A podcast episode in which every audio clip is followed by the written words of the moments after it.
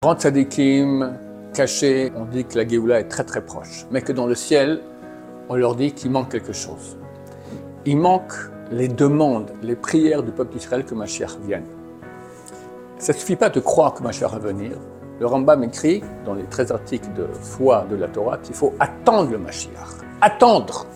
Attendre, ça veut dire une attente, euh, le rabbin dit comme quoi Comme une mère qui attend son fils qui doit revenir de l'école, il a 5-6 ans, et à 4 heures, il devait rentrer, il est 4 h 15 Elle est inquiète, elle va au balcon, elle regarde par la fenêtre, dans la cage escalier, elle appelle, tac, tac, tac, 4h30, 5h moins quart, comme son doigt tombe Mashiach. Et il faut le demander. Alors Vincent Bachot m'avait dit il y a déjà 30-40 ans, il m'a dit quand un invité doit venir à la maison, il faut l'attendre, il faut l'attendre, il faut le demander, il faut demander à Dieu.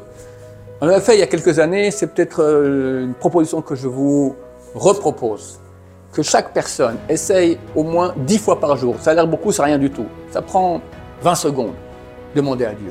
Dieu, amène la Géoula, amène la rédemption du peuple d'Israël. Pas pour nos problèmes à nous, chacun des problèmes. Ça, c'est les raisons intéressées. Mais pour la gloire de Dieu, que le monde entier reconnaisse ta gloire, reconnaisse que tu es le Dieu d'Israël, combien tu es bon. Une prière comme ça, 10 fois par jour, ça fait en tout 3 minutes. Ça peut complètement changer la face du monde. Alors allez-y parce qu'on a reçu ce message des grands tzadikim pour d'Israël, qu'est-ce qu'ils attendent là-haut dans le ciel. Et si quelques milliers de juifs commencent à faire cela, ça aura un impact extraordinaire.